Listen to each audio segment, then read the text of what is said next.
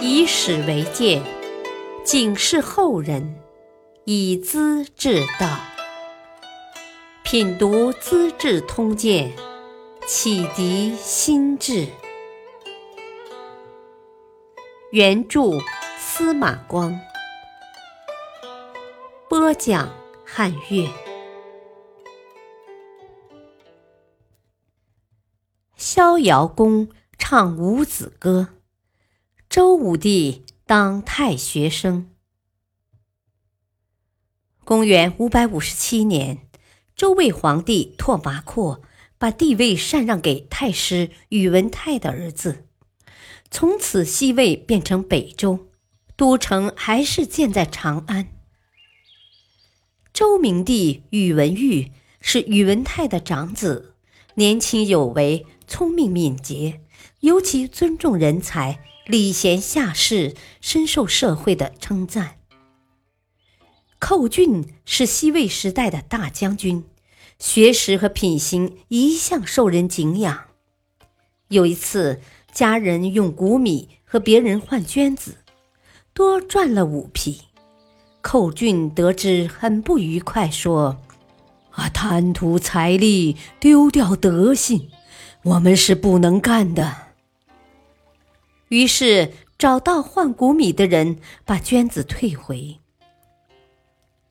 他年纪大了，退休在家，从不过问外事，也不上朝。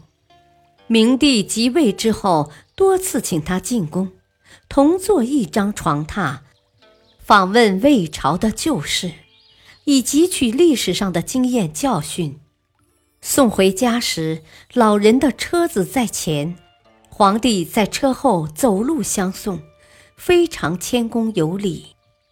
处事伟秀，年轻时做过官，后来家居归隐。魏周两朝请他出山从政，前后十几次，可他不愿应命。宇文泰没有勉强他，明帝又格外尊重他。谥号逍遥公。进宫宇文护请他到家里做客，咨询政治得失。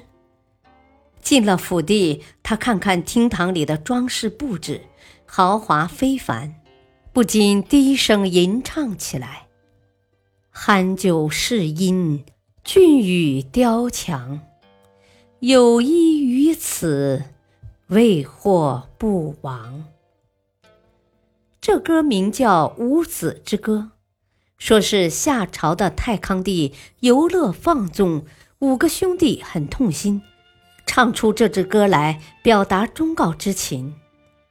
逍遥公看准宇文护的弱点，故意借歌点醒他。明帝因此对逍遥公的敬重也就更加深了。宇文护是明帝的堂兄。掌管朝廷军政大事，他对明帝心怀恐惧，怕终有一天会被堂弟杀掉，便考虑不如及早动手。他买通善部中大夫李安，把毒药放入甜饼中，送给皇帝吃。明帝吃后毒气攻心，自知生命危险，立刻向尚书口授遗诏说：“啊。”我儿子年幼无知，不能主持国事。兄弟鲁公宇文邕宽宏仁慈，名声极好，是能够弘扬大周国威的。请他继承皇位，我就死而无恨了。明帝死时才二十七岁，宇文邕早就受到兄长的器重，参与朝廷大事的决策。性情稳重，见识高远，别人不问他是不会开口的。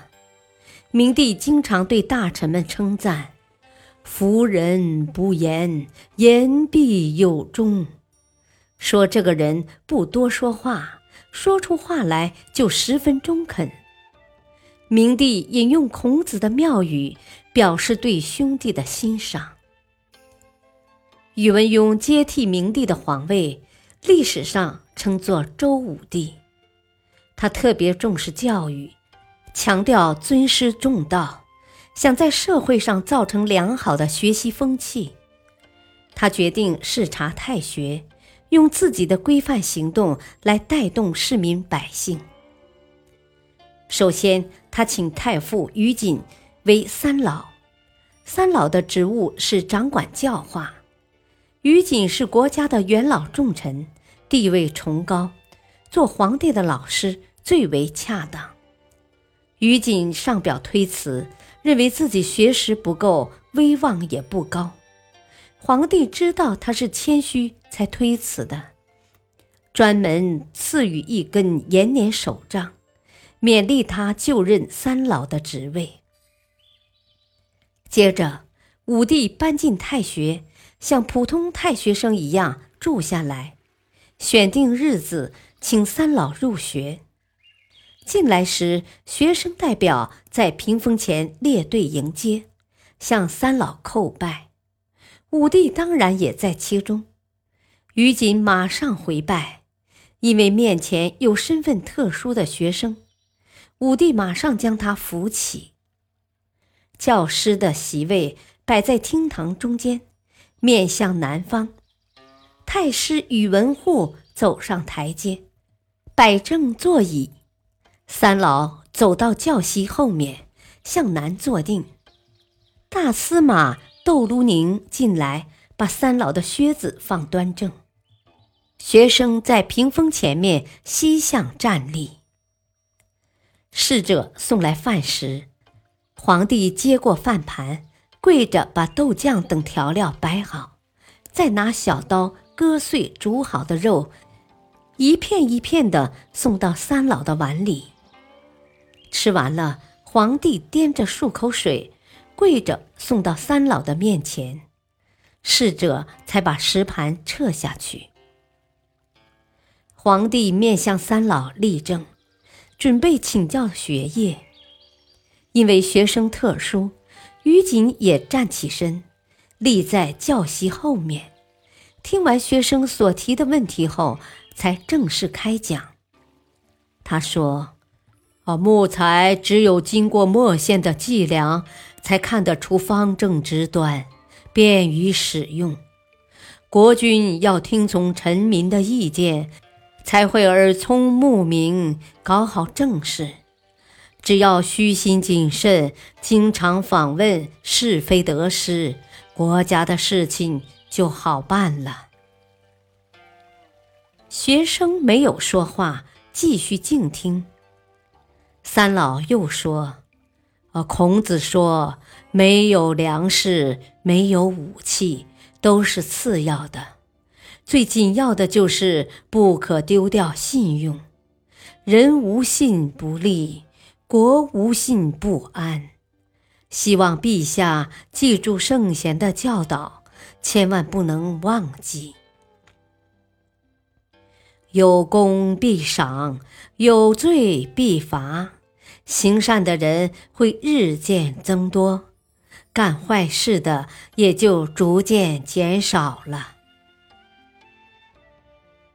三老停下来看学生那样恭敬端正，怕站得太累，还是结束课程吧，便讲授最后一段内容：言与行是做人立身的基础。